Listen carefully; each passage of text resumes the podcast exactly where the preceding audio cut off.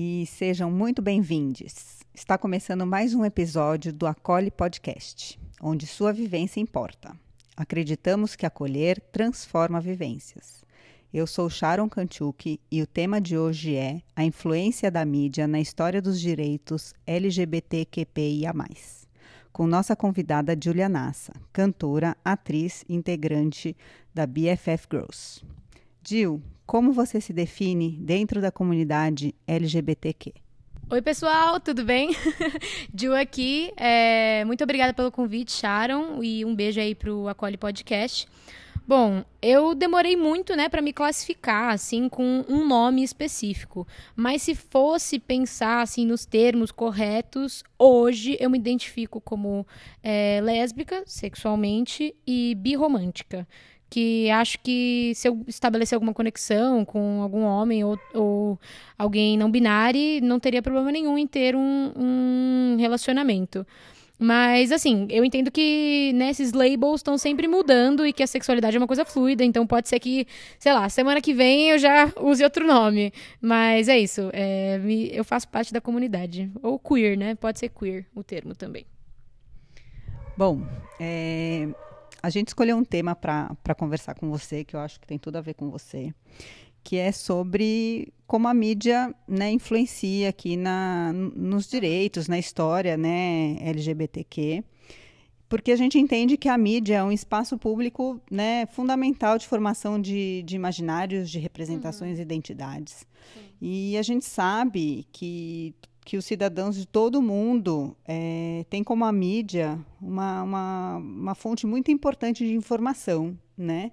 E que ela é muito, muito importante e, e responsável sobre reflexões na, na, na, educação em relação aos direitos humanos, na construção de uma cultura de paz, de valorização da diversidade, né? Então isso tudo é muito importante. Uhum. Então a gente quer fazer essa reflexão, né?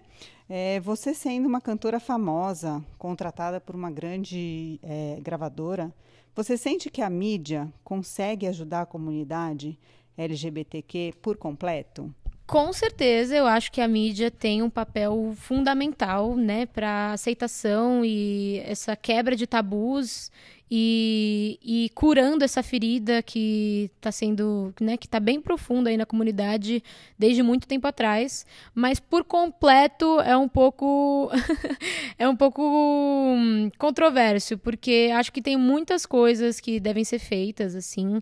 Eu acho que parte da mídia também, principalmente para para criar padrões na sociedade, né? Porque a sociedade, infelizmente, ela vive de padrões. Então você vê os padrões de beleza, como eles ficaram fortes até hoje. Tem gente que vive buscando essa estética, né, incansavelmente.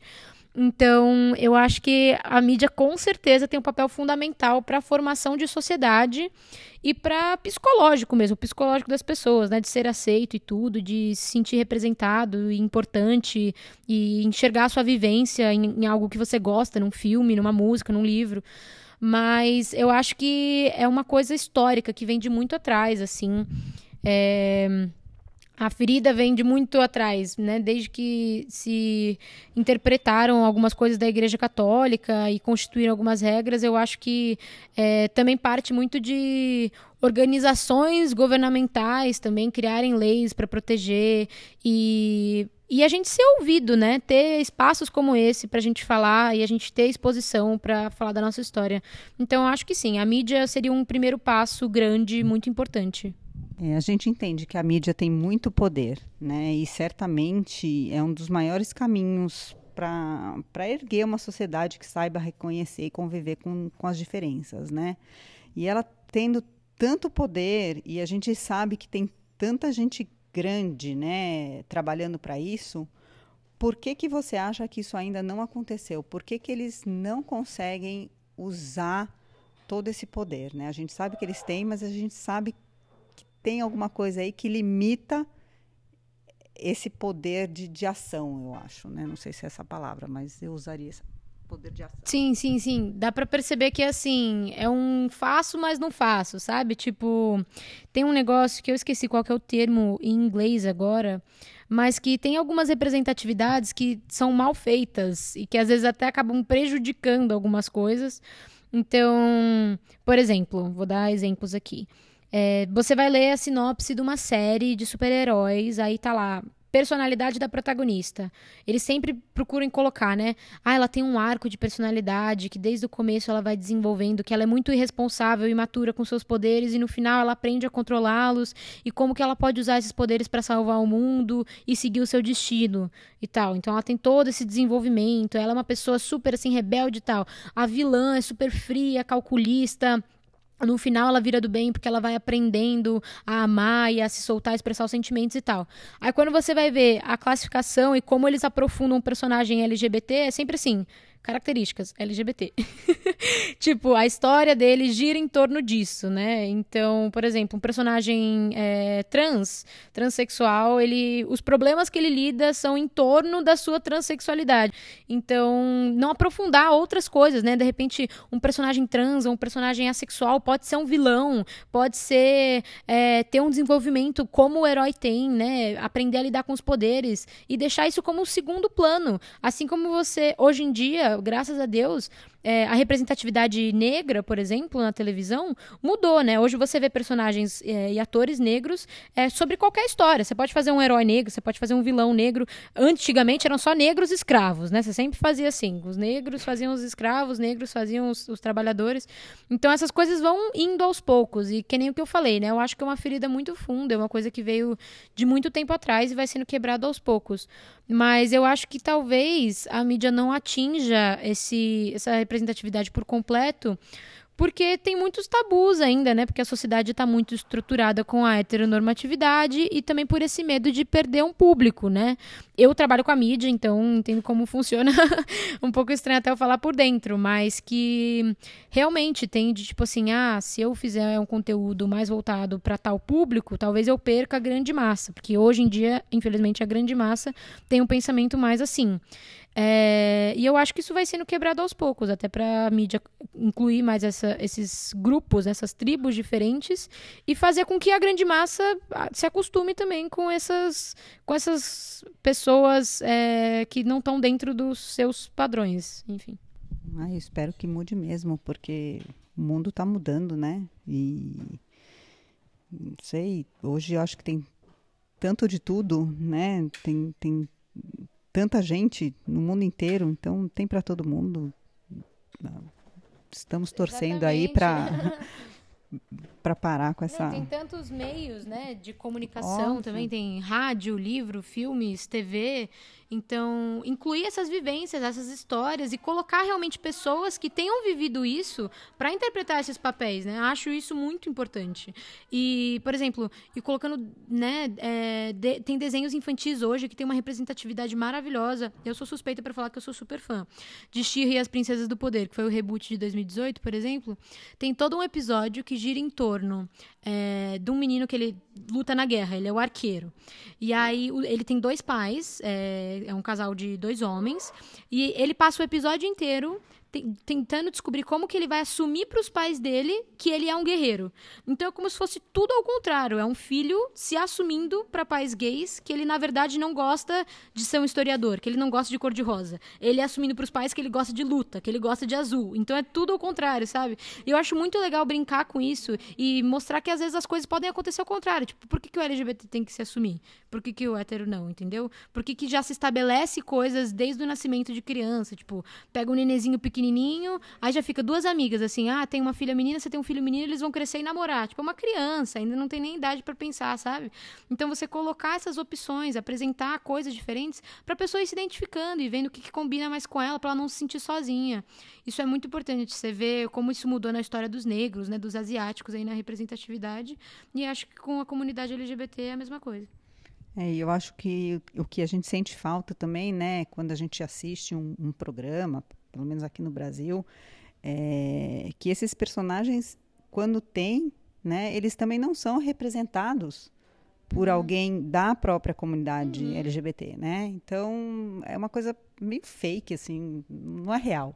Uhum. Né? E para mim incomoda. Não, né? e sem falar que você colocar pessoas, né? É LGBT interpretando esses papéis ou outros papéis, enfim, você acaba tendo essa representatividade de duas formas, com a personagem e com é, o ator que está por trás da personagem, né? Então você divulga o trabalho de um ator que é LGBT e você divulga um personagem LGBT e a história dele e a, e a profundidade do personagem, enfim. E até um LGBT interpretando não LGBT, né? É, ele é um sim, ator. assim, ele é um ator, exatamente. né? Exatamente. Bom, e eu acompanho, né, a carreira de, a sua carreira desde pequenininha, né? Eu te conheço desde pequena e Acompanho todo esse processo, todo esse tudo. processo, todo desde pequenininha, desde você cantando no parquinho, né? coisa mais linda. E eu acompanho muito a carreira das BFF Girls, adoro, sou super fã. E eu vejo muito que vocês lutam, né, por essa igualdade, estimulam os jovens a se aceitarem, a se amarem. Eu acho lindo, né? E eu vejo assim que é, ah, eu gosto muito, né? E, e o público de vocês é muito específico, é, a idade também, né? É, você acha que você consegue ter um alcance, você, vocês, né? Conseguem ter um alcance que vocês gostariam desse público? Assim, é claro que a gente sempre segue lutando, né, e trabalhando que para ter, né, sempre o maior número de pessoas possível para trazer essas pessoas. E eu entendo que assim o BFF hoje em dia é uma coisa quase única no mercado. A gente começou aí, né, esse movimento dentro do mercado da música de ser uma banda de jovens, de meninas, né, uma menina negra, uma LGBT, uma cheia de inseguranças. É, todas passam por né, amadurecimento. A gente mudou muito nesses quatro anos aí de banda. Então, e a gente comunica para jovens que também sentem as mesmas coisas e têm histórias assim. Então a gente está sempre, né, lutando para ter um público cada vez maior e passar essa mensagem. A gente tem músicas, por exemplo, como Eu Sou e Por Onde Eu For, que as três escreveram juntas, inclusive, que fala isso, né? O refrão de Por Onde Eu For é muito legal, porque a parte que cada uma canta tem a ver com a história de cada uma. Então, a Laura canta Eu tenho minha própria voz, minha própria cor, que tem a ver com a luta, né? É, dos negros, né? Para usarem a sua própria voz e se defenderem e terem, né? Exporem as suas cores e que eles também são importantes. E aí a minha parte é: eu posso ser quem eu quiser se for por amor. Então, falar do amor é livre e de expressões de gênero, enfim, né? Representa um pouco a comunidade. E a Bia canta: Eu não preciso de mais nada, eu amo quem eu sou. É, que ela teve um processo muito grande, né, de aceitação com o corpo dela, né, com o rosto dela, que ela tinha é, algumas inseguranças que são muito normais nos jovens. Então, eu entendo que a gente tem esse papel muito importante, sabe, de mostrar, pô, vocês não estão sozinhos. Eu vejo tem muitas mensagens de fãs assim que eu me emociono muito, eu fico muito feliz, porque é esse o meu objetivo, né? De poxa, ah, tenho depressão, tinha pensamentos assim assado e a música de vocês me ajudou, fez eu me aceitar. Tem um menino nosso do fandom que ele é trans e ele contou a história dele para mim, que ele teve coragem de se assumir para a família quando ele ouviu as nossas músicas, quando ele viu o nosso trabalho, e que ele viu que ele não estava sozinho, e que ele foi contagiado pela nossa alegria, felicidade. Então, eu acho que é, é muito importante ter cada vez mais coisas para ouvirem os jovens, né? Porque muitas vezes a gente fica meio deixado no churrasco. A gente não escuta Galinha Pintadinha, mas a gente também não escuta Chico Buarque, a gente fica ali no meio e tá sempre escutando música só sobre amor, assim, ou música sobre, enfim, boy, mas quando você vai e canta uma música sobre aceitação para jovens, que, né, o, o, grupo mais atingido por depressão e por preconceitos e tal, que tá lutando para acabar com isso, é muito importante. Então eu sou muito grata de fazer parte desse grupo e de ter o público que eu tenho e cada vez alcançar mais pessoas, porque é esse o meu papel, né, como como pessoa que está inserida na mídia e acho que espero que a mídia insira essa representatividade cada vez mais, porque eu acho que isso é fundamental até para que as é, estruturas da sociedade governamentais comecem a mudar e incluir mais os direitos de pessoas que são excluídas, né, esquecidas no churrasco. Churrasco vegano, tá? Ai, Ju, eu te amo, sério. Ai, meu Deus, gente, vocês não sabem o que é essa menina. Não, vocês não sabem. Meu Deus do céu. Desde pequenininho eu amo, cada vez mais, não tem jeito. Também te amo. Sou já. muito fã, sou muito fã. É, bom, para acabar, eu tenho três perguntinhas aqui é, Que que, o pessoal mandou aqui. Vamos lá. É, a primeira. Aproveita e segue aí o Insta do Acolhe Podcast, arroba Acolhe Podcast, pessoal. E mandem perguntas também, que nos próximos podcasts eles vão responder com os próximos convidados. Ó, fazendo um merchan aí. Vamos lá. Primeira. A influência da mídia sobre a comunidade LGBT sempre foi positiva? Eu acho que hoje em dia a mídia, assim, ela tem, que nem você falou no começo, né? Ela tem um poder muito forte para os dois lados. Às vezes, né, criar esses padrões de beleza, por exemplo, começam com uma coisa, ah, legal e tal, e aí se acaba se tornando uma coisa tóxica, né? Então, por isso que eu acho que hoje isso está sendo muito desconstruído. Mas sempre foi positiva? Acho que não, porque no começo, inclusive, né, é era um tabu muito grande, sempre os personagens LGBT às vezes eram muito caricatos, sabe? Isso contribuía para chacotas, para piadas e tal. Então sempre colocar o gay como personagem de humor, sabe? Ele não pode ser o vilão ou o protagonista ou ter uma história mais profunda. Então ela tem os aspectos negativos que aconteceram no passado, mas acho que ela tá melhorando cada vez mais e cabe à mídia e a nós também, né, é, darmos visibilidade para isso, porque também eu acho que não adianta a gente pedir para que a mídia coloque mais essa representatividade e a gente não consumir esse produto com mais representatividade. Porque a mídia pensa na audiência, pensa no dinheiro. Então, se eles fazem uma série sobre LGBT e essa série tem muita audiência, eles vão continuar fazendo, entendeu? Cada vez mais. Então, a gente divulgar sempre trabalho de pessoas LGBT, é, é, obras que tenham isso como tema vai incentivar cada vez mais que a mídia continue fazendo. E aí, para essa representatividade ficar cada vez mais positiva. Próxima pergunta. É, qual cantor, cantora LGBT+, é uma inspiração para você? Ai, tenho muitas. tenho muitas. Eu, eu, inclusive, corre lá no meu Instagram de Unassa, que eu fiz uma playlist com artistas LGBT no dia 17 de maio, que foi o Dia Internacional contra a LGBTQ-fobia. E, bom, tem vários artistas lá que eu admiro, mas acho que grandes nomes, assim, vou falar dois da internacional e dois da música nacional. Internacional, a King Princess, que é uma cantora é, lésbica, e ela canta sobre isso, né, sobre as vivências dela, e ela tem a expressão de gênero dela muito legal, que eu acho que ela flui aí entre o masculino e o feminino, ela faz drag, usa terno, sabe, faz umas coisas assim, ela é muito ousada, então além da sexualidade dela e cantar sobre isso, ela faz, brinca com a expressão de gênero, super forte, que é bem legal.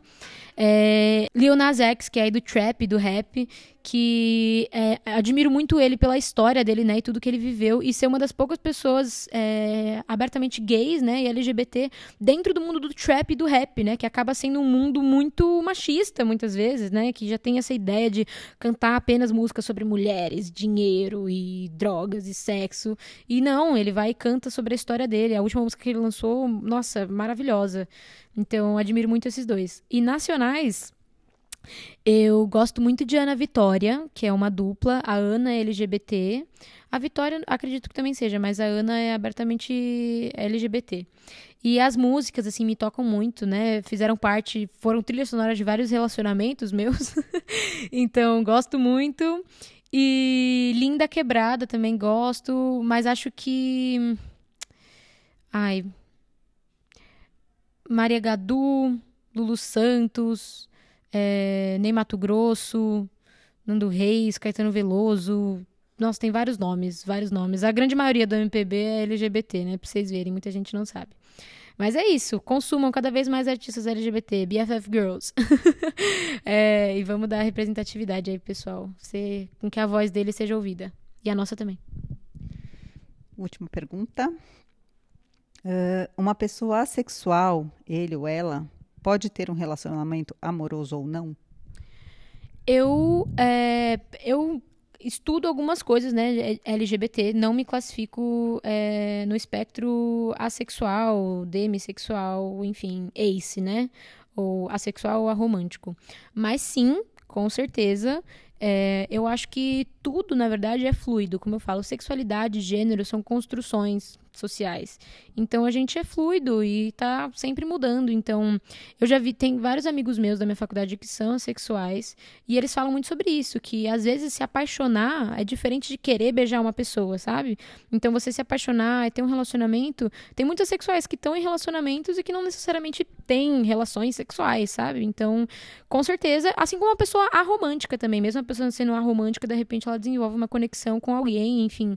Então é isso, não tem problema nenhum. Não significa que porque você está dentro de um, de um título, né, de um nome assexual, que você vai seguir aquilo a reta e tal, não tem problema nenhum. Você, a gente está sempre se descobrindo, sempre mudando. Então, com certeza.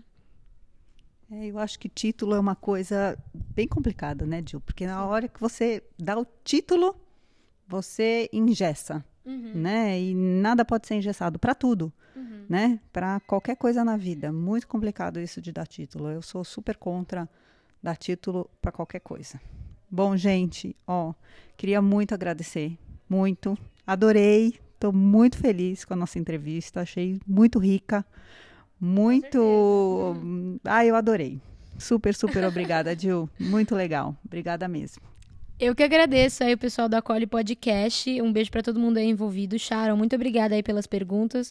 Eu adoro falar sobre isso, muito feliz de ter esse espaço aí para poder me abrir, né, e falar um pouco sobre isso, ainda mais com uma pessoa de dentro da mídia, né, trabalhando para essa representatividade.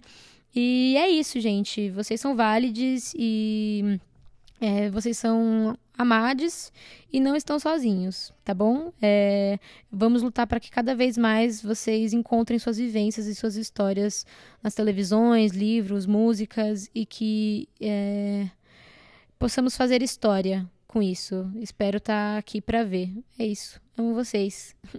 Beijo, gente. Beijos.